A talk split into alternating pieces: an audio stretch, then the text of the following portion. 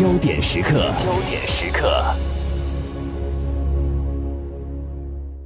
焦点时刻，我们接下来来关注印尼大选的情况。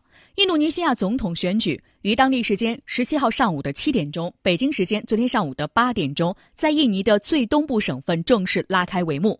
一个小时之后呢，巴厘岛、首都雅加达和西部省份等地的投票也陆续展开。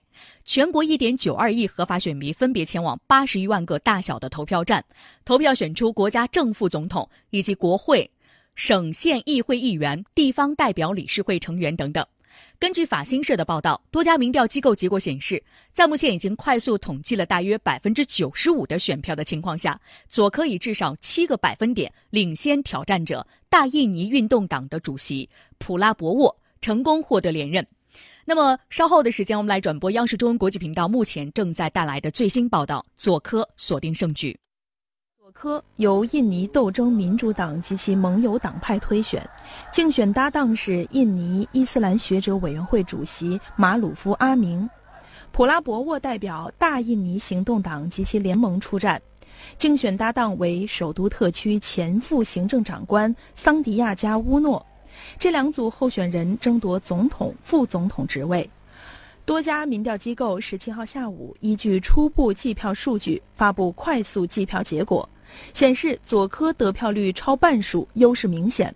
不过，官方计票结果要等到五月初才公布。胜选者将于今年十月宣誓就职，任期至二零二四年结束。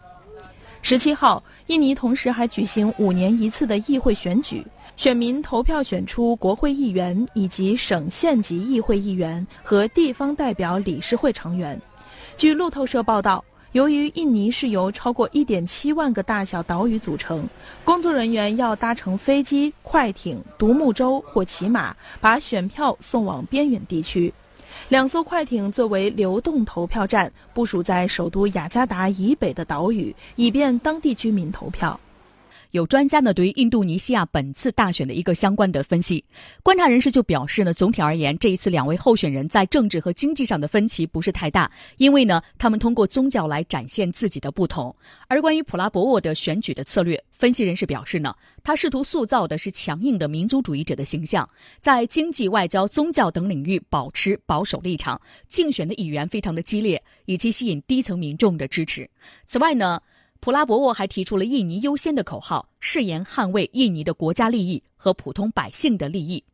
印尼企业家协会的总主席哈利亚迪·苏甘达尼十七号表示，印尼人民十分期待佐科连任。在过去的五年当中，印尼经济发展良好，社会稳定，这离不开佐科总统的正确领导。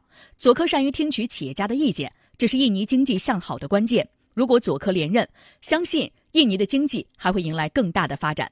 苏甘达尼认为呢，佐科当选有利于印尼和中国的双边关系，有助于“一带一路”倡议在印尼发挥更大的作用。以雅万高铁为代表的一大批“一带一路”项目对印尼的发展非常重要。佐科总统如果成功连任，一定可以推进这些项目的顺利进行。那么除此之外，我们也看到呢，两位候选人在快速的计票结果出来之前呢，都在记者会上宣布自己获得超过百分之五十的选票，赢得大选。普拉博沃宣称呢，根据其竞选团队的初步计算，预计他已经拿下百分之六十二的选票。他还呼吁支持者别让他的胜利被夺走。